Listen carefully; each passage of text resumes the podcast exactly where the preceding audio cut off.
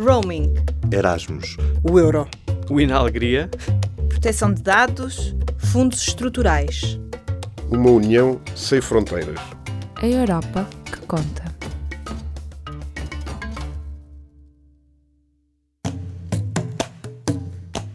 Faz a União Europeia para combater o terrorismo? Esta semana, no programa Europa que Conta, o jornalista Nuno Ribeiro conversa com Francisco Jorge Gonçalves, quadro da Autoridade Nacional da Proteção Civil e investigador da Universidade Católica. Francisco Jorge Gonçalves doutorou-se com uma tese sobre ameaças não violentas do islamismo radical. Explica que o Islão deve ser encarado como uma solução e não como um problema. Portugal Portugal, onde já existem programas contra a radicalização, tem sido considerado apenas uma espécie de placa giratória de jihadistas. Esta situação mantém-se ou pode mudar? Os últimos atentados terroristas que sucederam em Portugal foi já no longínquo ano de 1983, o assassinato de Isam Sartawi, assim como o ataque uh, à embaixada turca por força. Todavia, um, esta situação não quer dizer que uh, não seja alterado. Por exemplo, em 2004, quando a inauguração do Euro 2004, supostamente uh, haveria uma tentativa de assassinato ao Dr. Durão Barroso, que era perpetrado por três membros da Cell of Stade.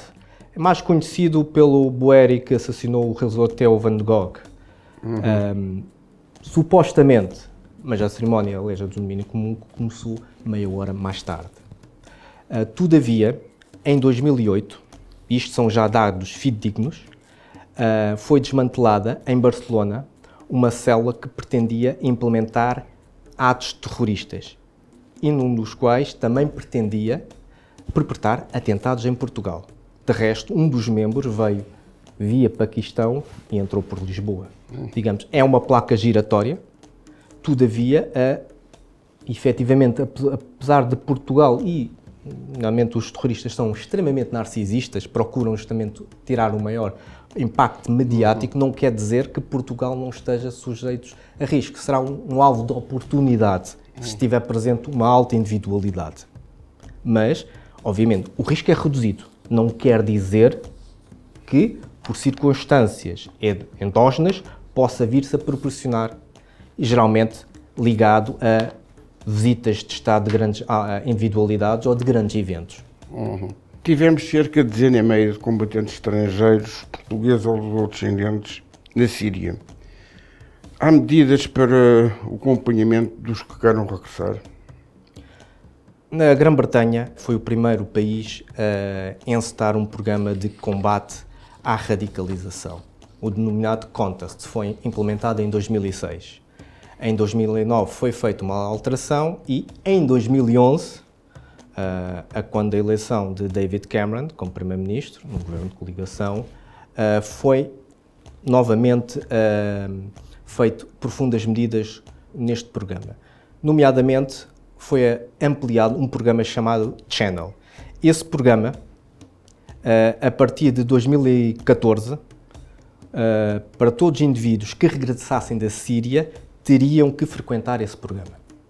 Ou seja, apesar de uh, os programas de desradialização não serem uh, coativos, todavia, uh, face ao perigo que representavam, estávamos a falar muitas vezes de indivíduos com experiência operacional, tinham que passar por esse tipo de programa. Ora, Portugal, através da aprovação da Resolução do Conselho de Ministros em 2015, a CETA, assenta nos cinco pilares, teoricamente dispõe de mecanismos que, a seu entender, as pessoas que regressem do teatro de operações da Síria frequentem um programa de desradicalização no qual serão analisados a extensão do risco, uh, fazer um programa personalizado, incluindo, por exemplo, ter um programa de mentoring, para verificar se aceitam determinados princípios de Estado de Direito e, acima de tudo, se, visto que absorveram uma interpretação radical do Islão, se essa interpretação radical do Islão permite que sejam integrados plenamente uhum. na sociedade portuguesa. Que meios implica a desradicalização? Em primeiro lugar, o combate à radicalização é necessário distinguir dois conceitos. A contra-radicalização, ou seja, evitar que os indivíduos se radicalizem. Radicalizem. Posteriormente, a desradicalização é justamente é combater os indivíduos já radicalizados. Portanto, há que fazer esta distinção. São duas ferramentas fundamentais e que não devem ser confundidas. Claro, claro. Não devem ser confundidas, por exemplo, e isso distingue-se perfeitamente, quer a contra-radicalização, quer a desradicalização, do fenómeno do contra-terrorismo. O contra-terrorismo está apenas eh, e incide nos terroristas jihadistas.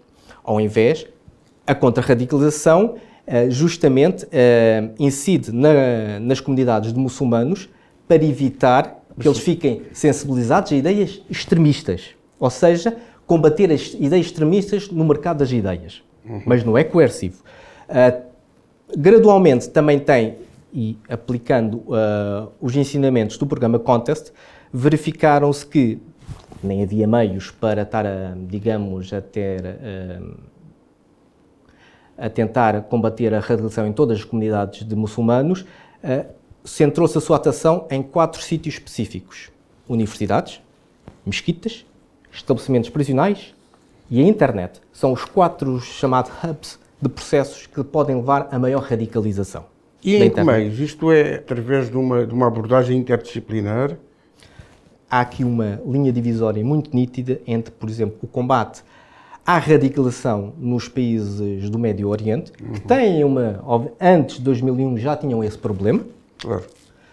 Ah, dos programas implementados pela Europa, que eu estudei com maior profundidade o da Grã-Bretanha, o inglês, mas também o da Holanda e da Dinamarca.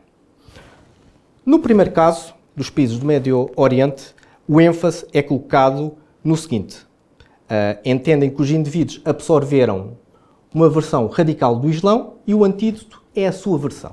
Todavia, especialmente no programa da Arábia Saudita, ah, esta aproximação teológica levanta alguns problemas. Porque, obviamente, eles não procuram compaginar ah, esta versão do Islão com os princípios do Estado de Direito. Querem apenas legitimar Obvi- obviamente. a Casa de Saud. Exatamente. Diferentemente, ah, nos programas implementados na Grã-Bretanha, Dinamarca e Holanda, há uma, um ênfase muito, muito grande nos princípios do Estado de Direito. Mas, e isso é que é a grande pecha, não há abordagem em termos teológicos. Já há muitos jihadistas, que até já ex-jihadistas, que já publicaram as suas memórias, que fazem ah, o, o seguinte reparo. Se um indivíduo entende que a jihad é o sexto pilar do Islão, que a jihad é o combate ao- aos infiéis, que a jihad não tem limites, se não se contrariar esta ideia, dizendo que jihad é o esforço do crente para se tornar um crente melhor, a jihad pode ter uma comunicação guerreira, mas obedecendo a determinados limites, se não se combater esta ideia, obviamente a desredução não funciona na sua plenitude. Deve Exato- ser uma combinação. Exatamente. No fundo, tem que se perceber que, se não se combater esta ideia, pode levar a efeitos perniciosos.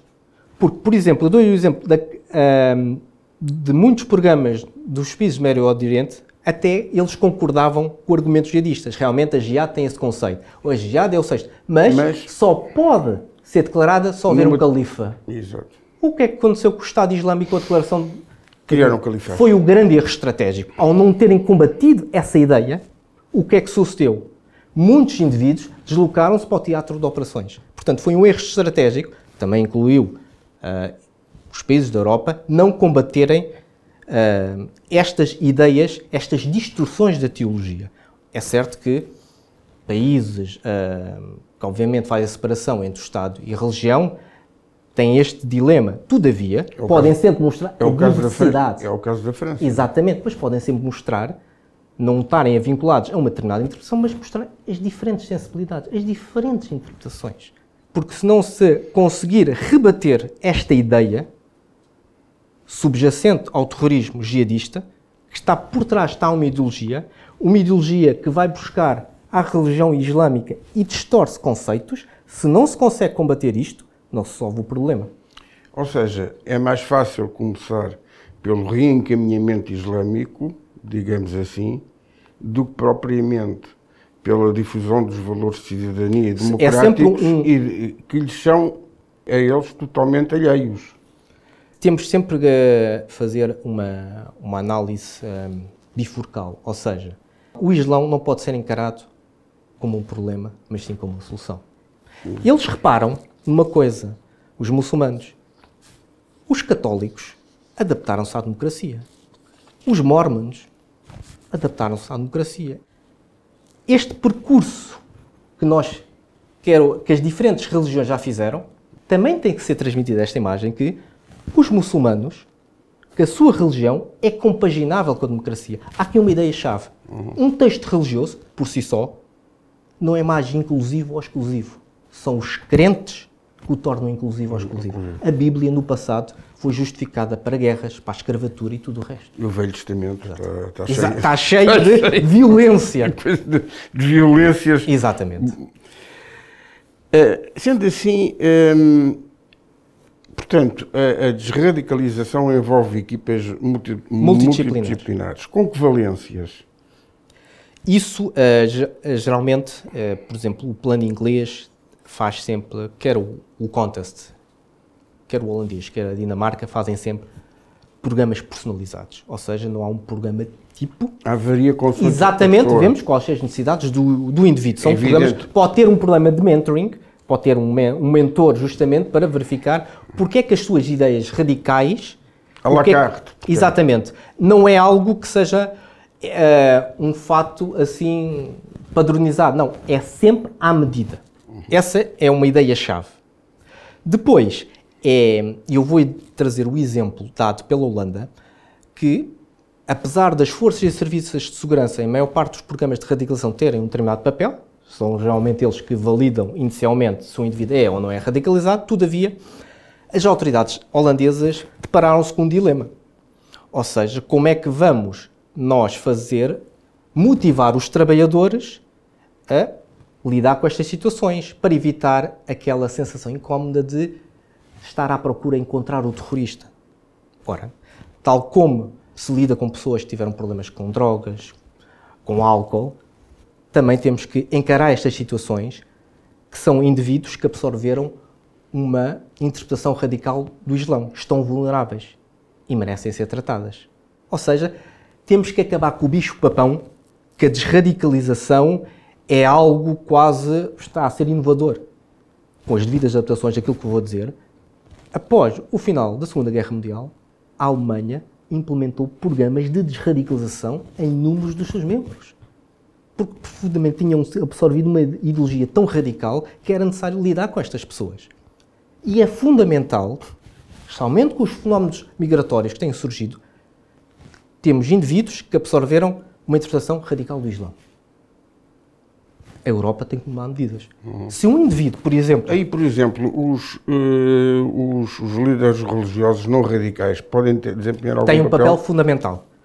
Fundamental. Ah, porque o grande problema ah, que separou a Europa, o mundo ocidental, por assim dizer, é justamente como separar os moderados dos falsos moderados que justamente querem, digamos, legitimar a sua visão do Islão como única e a credível. E após o, o 11 de, de setembro, muitos destes líderes radicais, como Al-Qaradawi, reinventaram-se como ah, respeitáveis defensores do Estado de Direito, mas, todavia, apoiam e defendem uma ah, ide- ideias perfeitamente radicais. Portanto, tem, eles assumem aqui um papel fundamental, embora as autoridades tenham que saber distinguir, separar o trigo do joio. Isso- Isso é importante porque também só assim se pode transformar o processo de desradicalização evitando a est- a estigmatização do islamismo. Exatamente. Do Islão, ou seja, Do Islão, exato. Ah, é sempre bom, é, porque um, os islamitas, a primeira coisa que querem passar é que não há diferença entre a sua ideologia política, o islamismo e o islão. Não, existe uma separação perfeitamente distinguida. Estamos a falar, muitas vezes, entre a fé de um crente e outra coisa é a distorção de uma religião para efeitos políticos. Uhum. Já aconteceu o que acontece com outras confissões religiosas, não é apenas exclusivo uh, do islamismo. Mas, voltando ao que eu estava a dizer, se, por exemplo, derivado destes fenómenos migratórios, temos indivíduos que, por exemplo, absorveram uma interpretação radical do Islão. Isto dizem que, por exemplo, não aceitam num local de trabalho ordens de uma mulher. Se não se combatermos estas ideias, vamos, esta pessoa, mais tarde ou mais cedo, ou vai entrar para atos terroristas ou vai para atos criminosos. Portanto, é necessário justamente lidar com estas situações e dizer que o Islão pode ser compaginado com a democracia.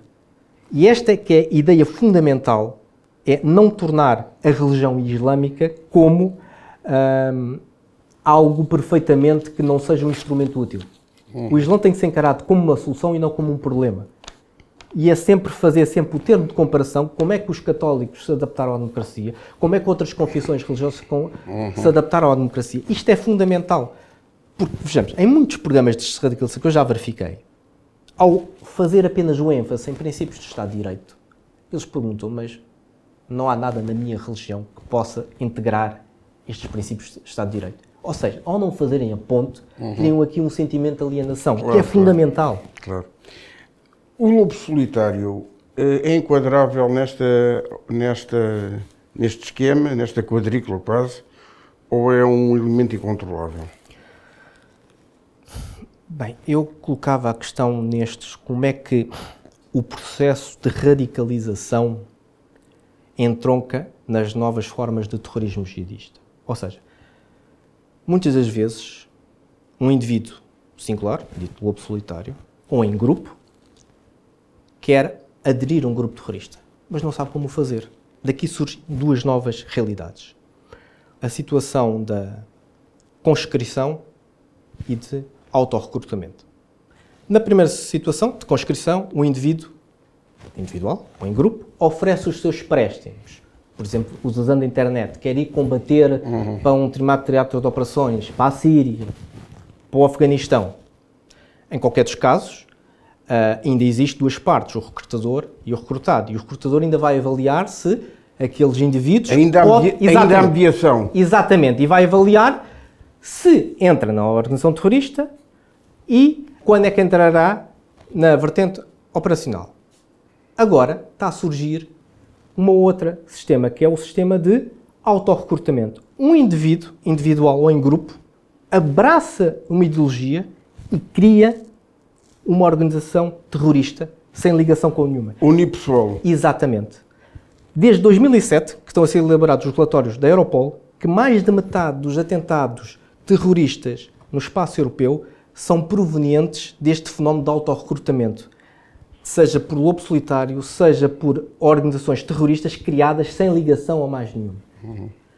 Todavia ainda está a surgir agora um novo fenómeno e com o Estado Islâmico isso voltou a, a aumentar, que é um sistema híbrido entre conscrição e o sistema de autorrecrutamento. Ou seja, no sistema híbrido, uma pessoa pretende uh, aderir a uma organização terrorista é levado para um teatro de operações do Afeganistão para ganhar a vertente operacional e depois, quando regressa, desliga-se de toda a, organização que lhe ministrou formação e cria uma célula terrorista autónoma. Este é mais perigoso porque já ganhou a valência operacional. Porque o lobo solitário, realmente, uh, porque aprender uh, como fabricar bombas via internet é um desafio. E o risco é diminuto.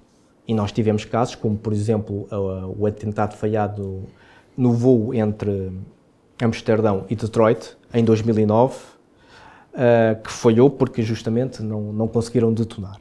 Todavia, nestas questões devemos sempre ter em, em mente algo que em todos os workshops de terrorismo é referido, referente ao atentado falhado à Thatcher em 1984, em Brighton. Puseram uma bomba no piso inferior, no hotel onde ela estava hospedado. E o IRA enviou um bilhete muito simples, mas extremamente eficaz. Referiu o seguinte: Hoje tiveste sorte e nós tivemos azar. Mas lembra-te, tens de ter sorte todas as vezes. E nós? Apenas uma. Portanto, o lobo solitário, o risco é muito reduzido. Mas basta uma vez. Basta uma vez. No processo de radicalização, há sempre, digamos, o, o catalisador desse processo, que é o chamado pregador carismático, eh, tanto quando se sabe em Portugal não existem. Qual é o seu feeling em relação a esta situação de pregadores carismáticos em Portugal? Uh, realmente Portugal tem uma comunidade islâmica bastante moderada. Mas nós, e usando aqui as palavras do professor Adriano Moreira, nós temos aqui um bem material que deve ser devidamente valorizado. Nós temos debate interreligioso entre as três maiores confissões religiosas que não é possível fazer noutros países. Nós temos aqui debates em que se discutem questões até religiosas com alguma profundidade, envolvendo os diferentes credos. O que não sucede noutros países nem é possível. Basta dizer também, nós não, assistimos aqui a fenómenos como as manifestações uh, que, com os cartões de Maomé ou com uh, os versículos satânicos, nós não tivemos nada desse fenómeno.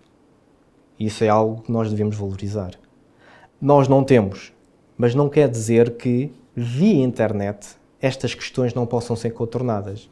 O Estado Islâmico, uh, também na ótica de lessons learned, uh, aprendeu com as lições que o, os talibãs tomaram no Afeganistão. Ou seja, tiveram uma interpretação muito radical. Uh, proibiam atividades lúdicas como futebol, como música, como televisão e tudo o resto, diferentemente do Estado Islâmico, que justamente, e foi um grande precursor da, das redes sociais, de tudo uhum. o resto, e aprendeu com, justamente com isso. E agora, se territorialmente o Estado Islâmico foi derrotado, a ideia, e há autores que defendem que agora estamos perante o Estado Islâmico 2.0, que em termos de internet continua vivo. E já marcou um precedente. Agora, qualquer grupo terrorista que no futuro queira implementar um Estado Islâmico, já sabe que tem que fazer uma coisa: é também proclamar um califa. Portanto, já sabe-se que um futuro Estado Islâmico, de âmbito territorial, a meu ver, na minha opinião, vai proclamar um califa. É forte, fortíssima essa ideia. Em, em, Portugal há medidas para, nas prisões para prevenir a radicalização? Existem fundos comunitários, o programa RAN, e que está a ser devidamente uhum. implementado. Agora, obviamente, isto é um programa que demora o seu tempo e que justamente é, é necessário dar formação a todas estas pessoas, claro. ao corpo da guarda prisional. Porque realmente é justamente como é que, afinal, distinguir por verem um muçulmano que tem uma barba longa não significa que seja um, um extremista. Leia mais sobre o que têm feito os Estados-membros para coordenar o combate ao terrorismo em público.pt barra Europa que conta. Em público.pt barra podcasts pode ouvir sobre política, desporto, questões de género ou humor, porque o público fica no ouvido.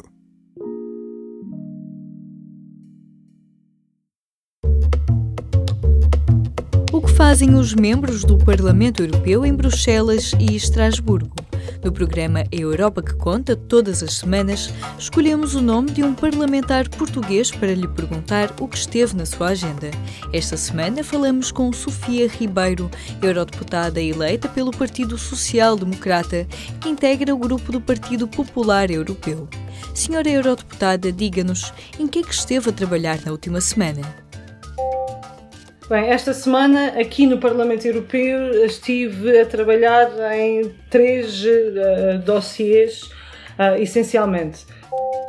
Trabalhei a política agrícola comum no âmbito de, das reuniões internas, uh, quer do PPE, quer da Comissão da Agricultura e Desenvolvimento Rural, uma vez que estamos a fazer a revisão desta política.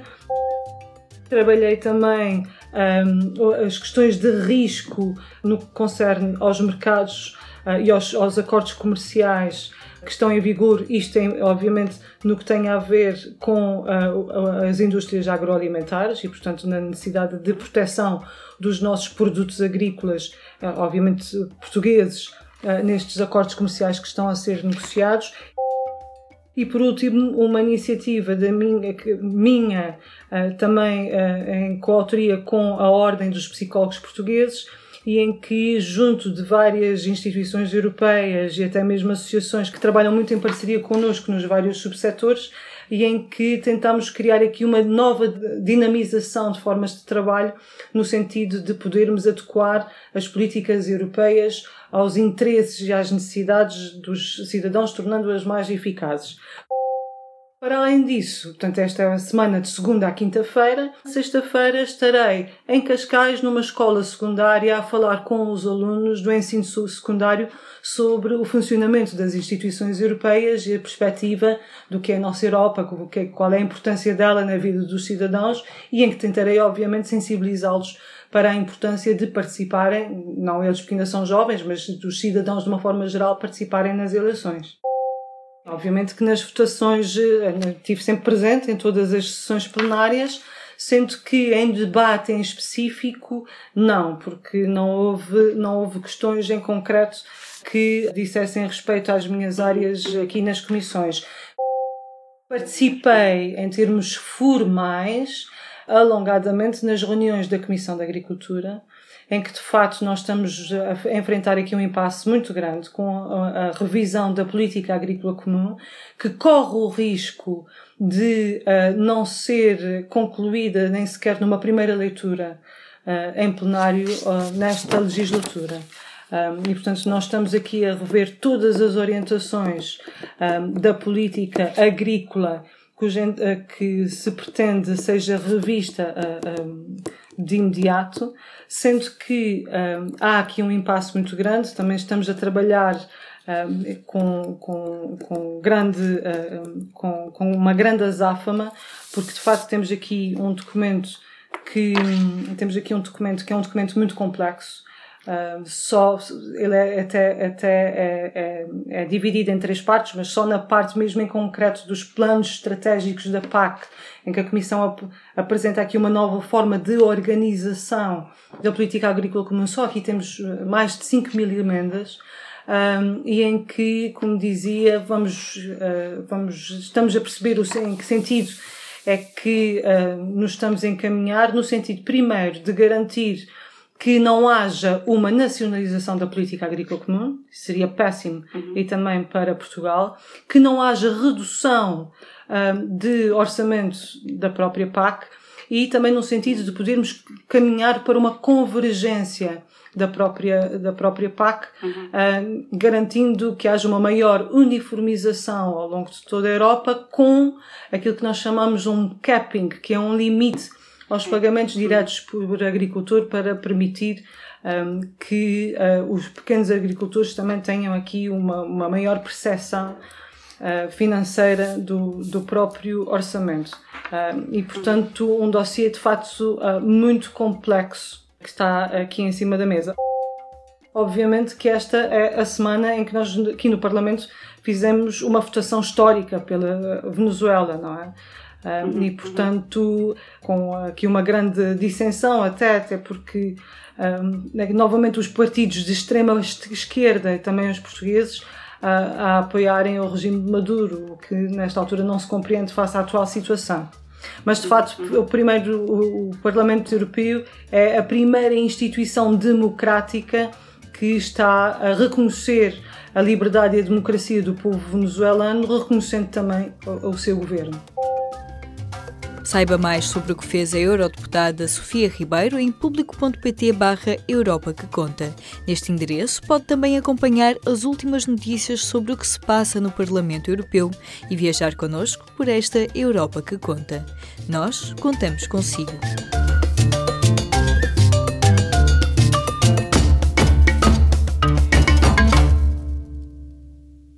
Este programa teve o apoio do Parlamento Europeu.